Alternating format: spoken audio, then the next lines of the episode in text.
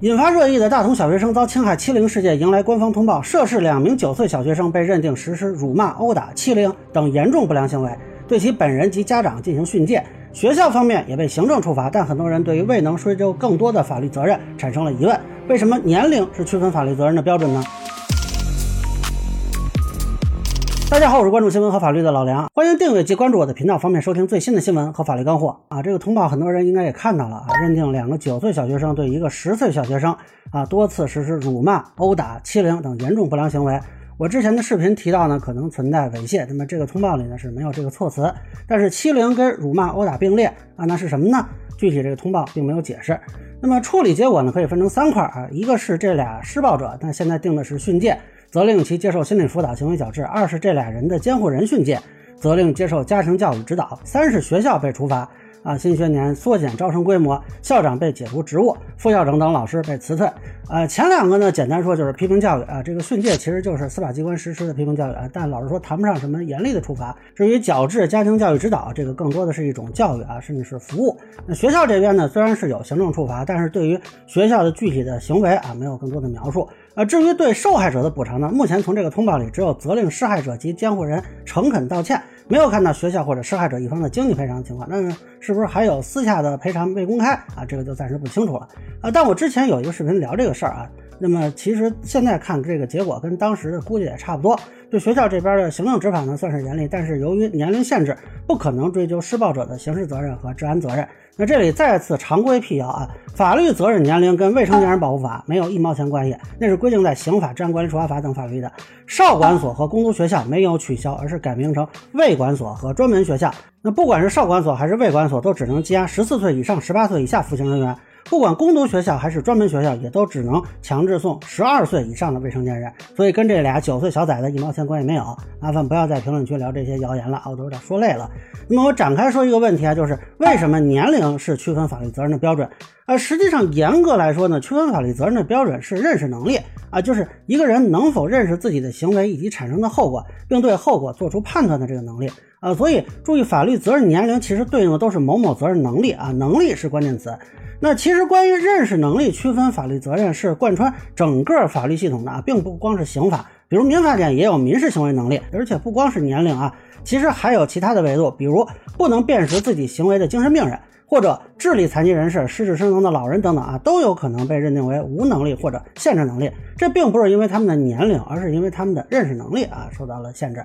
那么，对于未成年人的认识能力呢，是通过年龄来推定的。一般会认为，小于一个法定年龄的人啊，他无法认识自己的行为和可能产生的后果，比如他可能不知道什么是性。什么是死亡？什么是精神损害？什么是财产？什么是债务？那么曾经有过小孩从二十六层跳下的案例，这就是典型的对现实社会的认识能力不足而不能判断自己的行为。好在后来没给他摔死啊！注意，这个认识能力的判断呢，也是双向的，既包括责任，也包括权利。比如未成年人购买了什么商品啊，会推定他的。无法辨识而撤销合同。再比如，小于十四岁的女性，即便她本人愿意，也不能跟他发生关系啊，也是因为她对性和自己身体的认识能力是存在局限的。所以，小于这个年龄就没有性同意权。当然，有很多人会提啊，说除了年龄，有没有什么更好的办法呢？首先说，目前全世界都没有找到足以替代年龄的判断标准。即便有一些补充制度啊，比如说恶意年龄不足，也是基于年龄作为判断标准主体的基础上。目前没有任何一个国家可以完全脱离年龄来判断未成年人的法律上的认识能力啊。其次呢，不排除个案中认识能力跟年龄不匹配的情况，但是从社会管理手段和法律判断标准来讲，年龄标准是一个公平和效率的最优结合。如果我们现在弄一个类似足球裁判的人啊，随机判断每一个人的认识能力和责任能力，你觉得真的公平吗？成本又是多少呢？那会不会有暗箱操作呢？比如孙小果找人说他认识能力其实只有六岁啊，你认为那个制度更好吗？反而是年龄这个标准更加公开透明好操作。而且如果我们用其他的方法去评价认识能力。固然有可能对一些原来年龄不足的人啊，他去追究法律责任甚至刑事责任，但是我们对一些年龄不足的人，他去保护是否也会动摇？如果比如有一个十四岁以下的女性啊，她被认定有足够的认识能力，甚至是更小女性，比如十岁，她经过互联网的洗礼，对性有丰富的认知，对自己的身体有丰富的认知，你认为应该赋予她性同意权吗？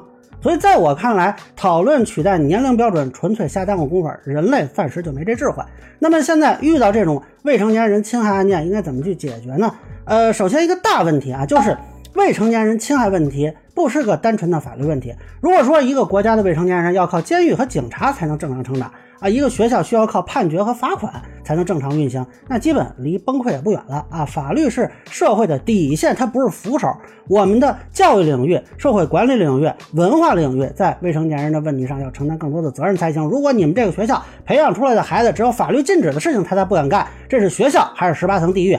那个玩意儿是家长，他还是恶魔呀？那不要问什么问题啊，都甩给法律，好吧？当然了，法律也不能缺位。那么目前呢，法学界对于未成年人的法律责任的讨论有很多，比如刚才提到的恶意年龄补足制度。简单说呢，就是司法机关通过充分证据认定本来不具备责任能力的人，那在实施犯罪行为时，其主观上具有恶意，可以清楚认知自己的行为的危害啊，也就认为他呢具备刑事责任能力。但这个法律制度能否引入还在讨论，因为本来这是一个英美法系的制度，而我们国家是成文法系。而且呢，这个西方国家也有废除的这个制度的情况，那么是否能够引入啊，有待观察。呃，其实就我个人看法啊，如果跳脱出一定要采取刑事手段的思维，是否可以考虑通过民事手段来推动问题的解决？比如说大幅度提升校园霸凌的精神损害赔偿额度，只要在学校发生霸凌事件，就判决高额的精神抚慰金，然后要求学校先行赔付，再由学校向对方家长追偿，这个额度必须高到让对方肉疼。这样呢，就在现有的法律框架下，用经济手段促使学校和对方监护人重视霸凌问题。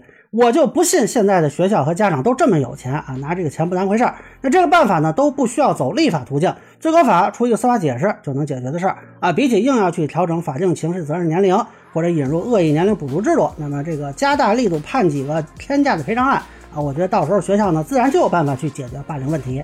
那以上呢，就是我对大同小学生遭侵害欺凌事件的一个分享。个人浅见难免说，也欢迎不同意见小伙伴的评论区弹幕里给我留言。如果您觉得说还有点意思，您可以收藏播客老梁不郁闷，方便收听最新的节目。谢谢大家。